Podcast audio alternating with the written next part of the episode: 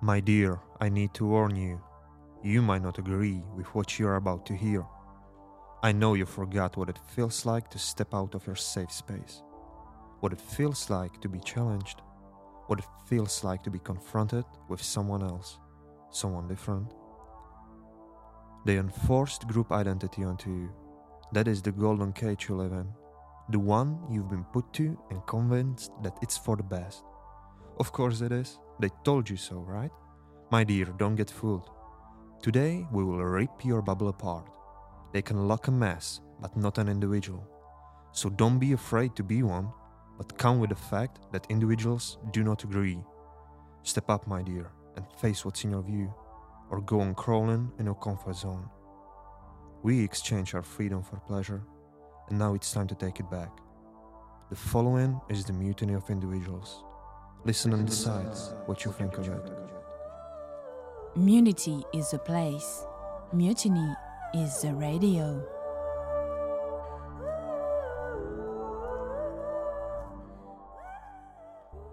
Sava Paris. Today's episode is special for it is exactly one year since we launched our broadcasting. What started as a project with ambition to find common ground among people has grown to the largest resistance platform in our beloved but divided Paris. Our goal has always been to give a spotlight for maybe inconspicuous but fundamental stories and views of our fellow humans. Today is 2nd May 2050. We have a rainy Monday out there, but we are going to start our day in just the right spirit with a good old fashioned discussion. Our first guest is Emile. She's an incredible soul with passion for art. Unfortunately, our community is closed into itself.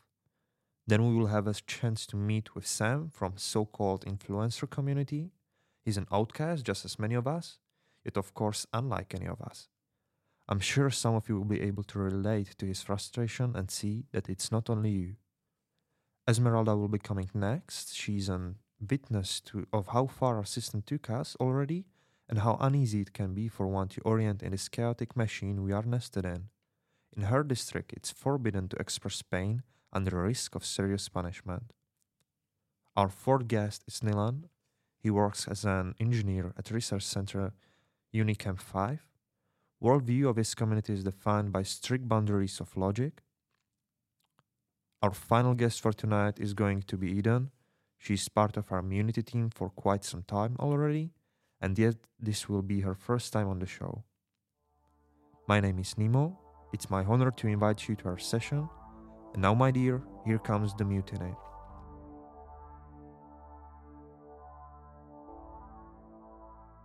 Hello, Emile. It's good to have you here. Thank you for coming. Mm, maybe you can explain what is your background, how did you came here, and yeah, feel free to share your story.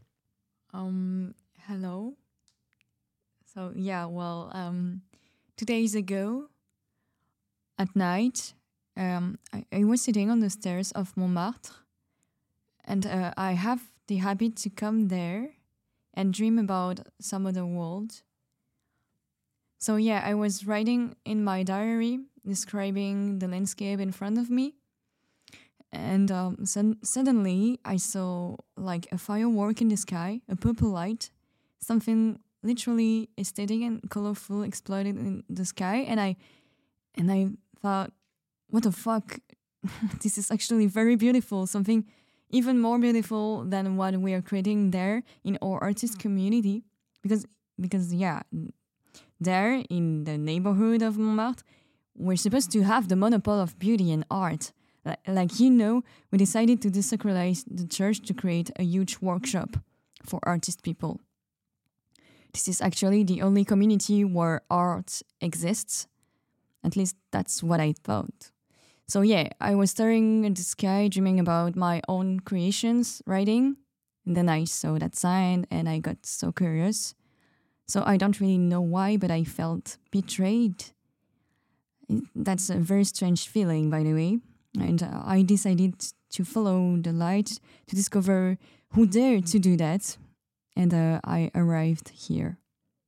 Yeah, the fireworks. Ah, that was a failed test. We were trying for our one year anniversary that is today Well, it's set off two days ago, so no fireworks for today. I, I guess we should move on. Uh, our next guest is Sam. Uh, Sam, we met at some strange conditions. I've met you on the street as you were kicking the dog. Uh, I'm, I'm not really sure how to continue on that. Maybe you can give us some background. Yes, thank you, Nemo. Although, just to clarify, I was named Sam for the benefits of the show, but I do not uh, carry a name. My community believes that it induces violence because some of these names are related to really bad persons in history. Okay, okay. Yeah, just okay. Now that this is clear, uh, my community are influencers, uh, crisis influencers that firmly believe in the fake it till you make it mindset. Uh, yes. So, according to my parents, which are uh, Twitter famous and self called based people, toxicity is forbidden in the community. You don't get to access it. So, most of, our, of us kids are exiled because of that uh, since it is so strange to us. Uh, that happened to me a week ago, so I left, and now I just kick dogs, like you said. That's my thing now. Yeah, uh, and now I'm here because I happen to follow a dog. Um, next question, maybe. Okay. Um. Yeah, that's about right. Next question. Well, next guest is Esmeralda. Esmeralda, may you tell us your backstory? What's your path? How did you came here? Why are you here? Because I feel in danger.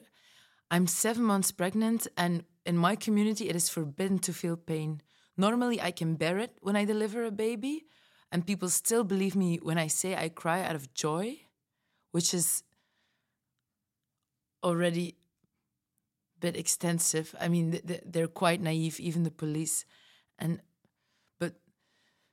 many of my friends, many of my female friends have disappeared after giving birth because the suffering was too unbearable to watch, apparently. This would be my seventh child, but last time even I didn't have the strength to put up a show. I fear for the life of my baby and my own, so I took my horse and left my lovely family and husband. I stopped here because this place looked like a hospital, a place where I could be safe. Well, first of all, Esmeralda, congratulations on your pregnancy. I'm really glad to hear that. And of course, this is a place where you can find safety. It can be an asylum for you. And we are happy that you opened up about your story. Um, maybe we can move to Nylan. Uh, Nylan lives in a community that focuses strictly on logic. So maybe Nylan, can you tell us why are you here and what's your background? Hi, I'm gonna uh, answer your question. Um, to be honest, internet is down in my apartment. So I plan to work, but without Wi Fi, it's impossible. I was left with a lot of free time and I was wandering around trying to find something to do. Um, and that's when I bumped into an old friend of mine. We were at school together when we were children and we were really close. But at the last um, test to graduate, uh, he failed and so he had to leave the community. And it was a really hard moment for me. I felt really alone.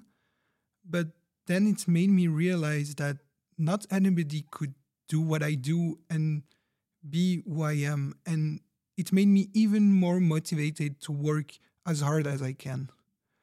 Um, and so my old friend now he's working here in Munity. Uh, he's in charge of the solar panel, and it's him that told me about this podcast. Um, and I came here because outside of Unicum 5, people doesn't see the world clearly. I truly believe that with data analysis, logic, science, we can find solutions and approach the best way for us to live. Oh, you youngsters don't know what to do without the Wi-Fi nowadays, right? Hmm. no, but seriously, thank you for your response, Nylan. Now we might move to our next guest, who is Eden.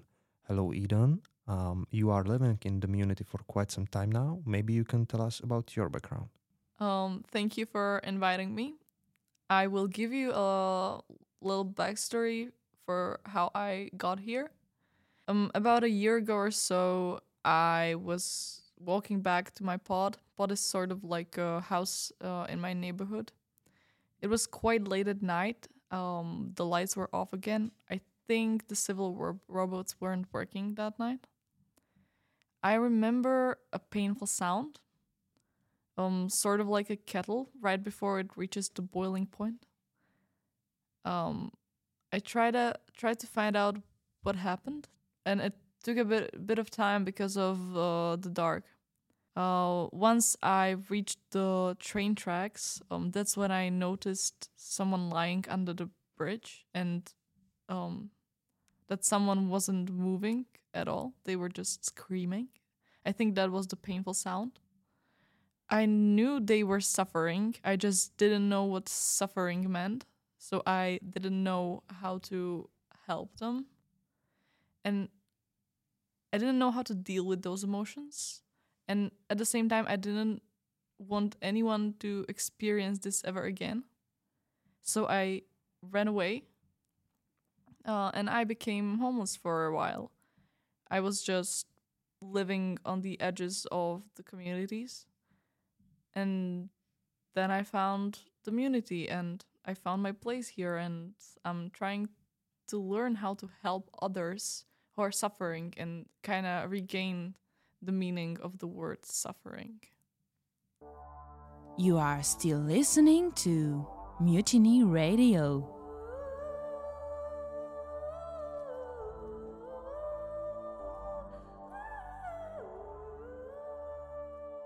Thank you for opening up, Eden. We, we really appreciate that you share your story with us.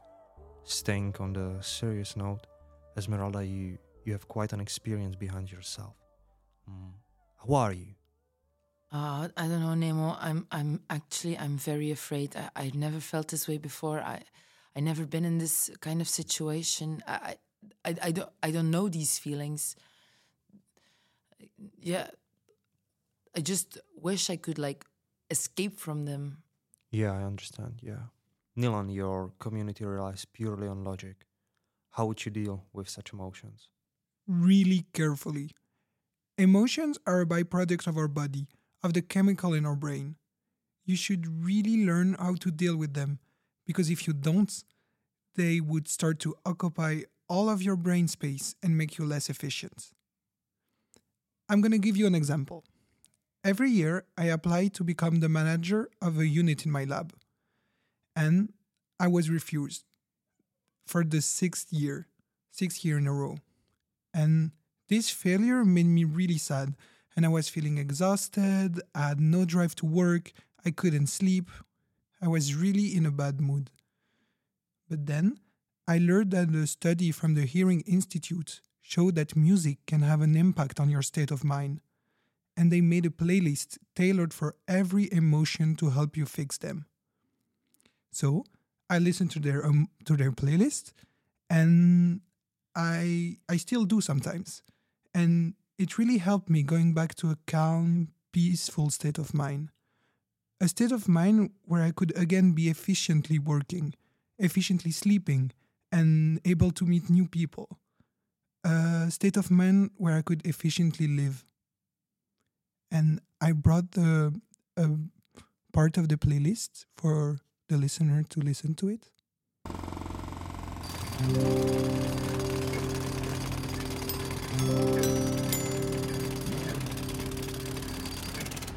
Thank